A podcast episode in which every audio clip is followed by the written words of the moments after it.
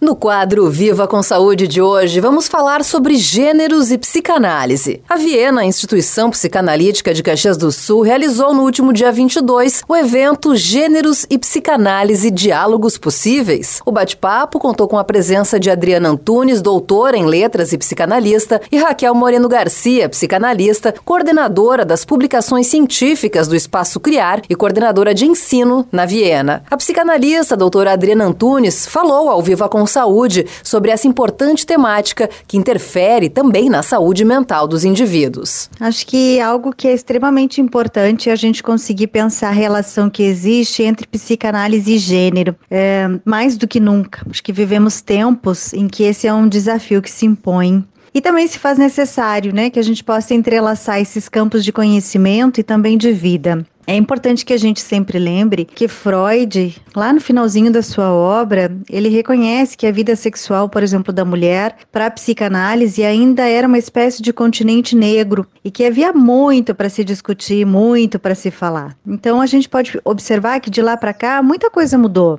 é, seja com relação à sexualidade feminina ou mesmo com o entendimento sobre a sexualidade masculina e toda essa diversidade que existe em torno da sexualidade. E aqui falando sexualidade no sentido da nossa representação de ser, de cultura, de saúde física, mental, de como é que a gente se coloca dentro da sociedade, do mundo em que a gente vive. Então, sem dúvida nenhuma, que é um momento bastante urgente que nós possamos atualizar os conceitos psicanalíticos com relação a esse tema. Por isso que pensar gênero e psicanálise também permitir articular essa subjetividade do sujeito, essa subjetividade do indivíduo, seja ele homem, seja ele mulher, seja ele criança, seja ele velho, que a gente precisa olhar para esse conjunto de seres humanos que nós somos. E na busca do entendimento, onde é que a nossa angústia se processa. Então, se por um lado a, a, prática analítica busca sempre o acolhimento do ontológico, ou seja, do ser que ali se encontra, o gênero é algo que também se processa e se atravessa cada vez mais, porque esse sujeito, esse ser humano, ele vem dentro de um corpo esse corpo que às vezes está em paz consigo mesmo